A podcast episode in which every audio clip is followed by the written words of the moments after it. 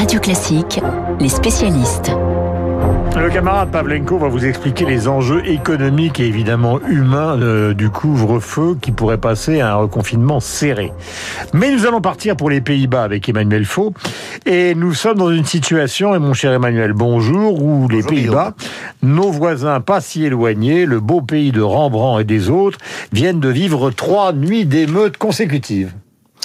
Oui, alors trois nuits avec euh, le calme qui est revenu, mais des violences quand même inédites qui méritent euh, d'être expliquées. La première chose, c'est que les Néerlandais euh, n'ont jamais connu de couvre-feu depuis la Deuxième Guerre mondiale. Donc quand la mesure a été annoncée il y a quelques jours par le gouvernement, il y a eu un effet de sidération dans le pays.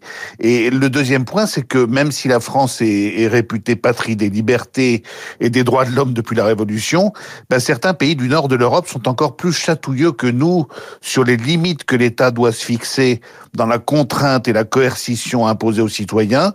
Et c'est le cas dans les pays scandinaves et aux Pays-Bas, où le libre arbitre de chacun doit être respecté comme euh, une sorte de territoire inviolable. C'est dire qu'une mesure administrative comme un couvre-feu peut apparaître comme euh, culturellement incompatible avec la société. Et pourtant, euh, le couvre-feu néerlandais en vigueur depuis samedi est relativement léger puisqu'il va de 21h à 4h30 du matin. C'est un couvre-feu nocturne et qui sera levé le 9 février, donc au bout de 15 jours. Mais il y a toute une frange de la population qui a été surpris par ce durcissement des mesures anti-Covid, alors que le dispositif choisi par les Pays-Bas jusqu'à présent était considéré comme l'un des plus laxistes d'Europe. Alors parmi les émeutiers qui ont affronté les forces de l'ordre pendant trois nuits euh, dans les grandes villes, à La Haye, Amsterdam, Rotterdam, on a vu des militants anti-confinement et des jeunes furieux d'être cloîtrés chez eux le soir qui se sont livrés à des destructions de vitrines et des pillages. Le Premier ministre euh, Mark Rutte euh, est visiblement surpris par cette éruption de violence, a promis de tenir bon face à ce qu'il a appelé la racaille et la violence criminelle.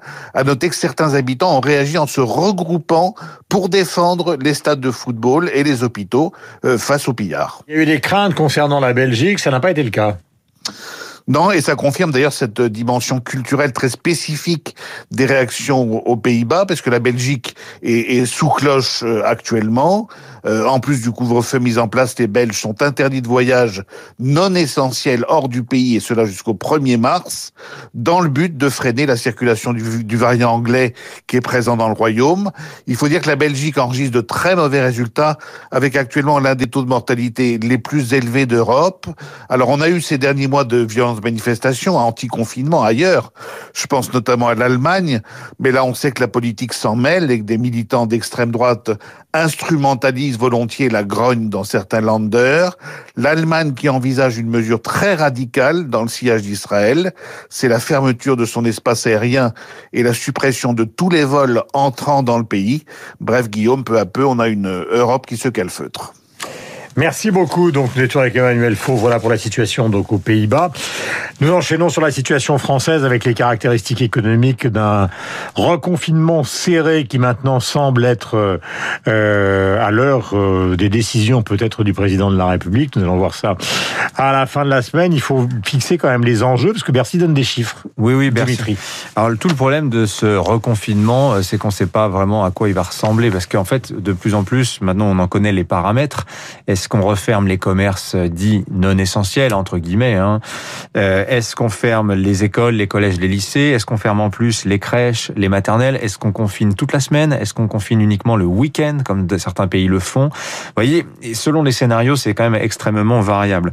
Alors, les, données qui sont données par Bercy, qui a chiffré tout ça, euh, dans le cas d'un confinement, disons, light, c'est-à-dire on fermerait les écoles, les collèges, les, lycées, mais on laisserait les commerces ouverts, par exemple. Ça, ça représenterait moins 8% sur le niveau euh, d'activité normal, mhm. tenable. Donc, si en plus des écoles, collèges, lycées, on ferme les commerces non, essentiels, l'activité baisse de 13 points. Là, ça commence à être significatif. Si vous rajoutez à ça fermeture crèche et maternelle, on tombe à 17 points.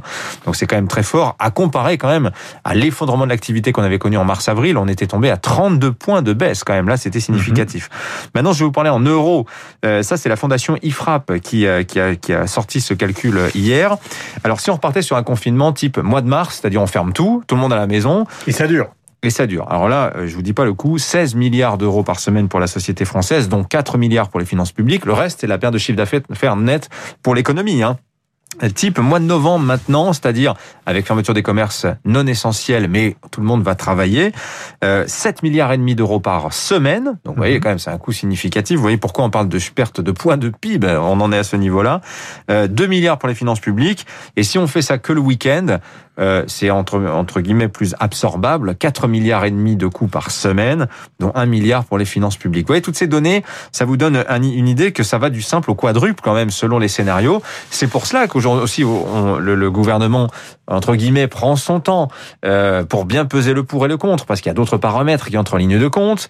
Il y a le rythme de la vaccination, contrarié, on l'a dit, par euh, le retard de livraison d'AstraZeneca, qui devait permettre dès le mois prochain de mettre les pharmaciens dans la boucle et donc d'accélérer pour arriver vite à 15 millions de personnes vaccinées. Vous avez le paramètre aussi colère sociale. On l'a dit, on vient de parler des Pays-Bas. Est-ce qu'en France, est-ce que ce type d'événement euh, peut se reproduire? Vous avez vu ce qui se passe à Nice, ce restaurateur qui a lui décidé d'ouvrir carrément, bravant la loi, et il va le payer cher, ce brave homme, parce que euh, sans doute va-t-il être un exemple euh, fait par les autorités et les pouvoirs publics à tous ceux qui tenteraient de faire la même chose. Donc, vous voyez, tout ça fait que on comprend que le gouvernement, quand même, ne décide pas aussi rapidement. Il a intérêt, d'ailleurs, à reconfiner d'une main tremblante, compte tenu eh bien, de ce contexte euh, un petit peu compliqué de ce début d'année où l'on est tous fatigués et pour certains aussi en colère. Il est 7h47 sur l'antenne de Radio Classique. Nous allons revenir sur le destin d'une institution française que tout le monde connaît, qui est maintenant célèbre dans le monde entier. C'est la deuxième collection d'art moderne et contemporain du monde après le MoMA. Il s'agit du Centre Pompidou. Eh bien, la décision vient de tomber.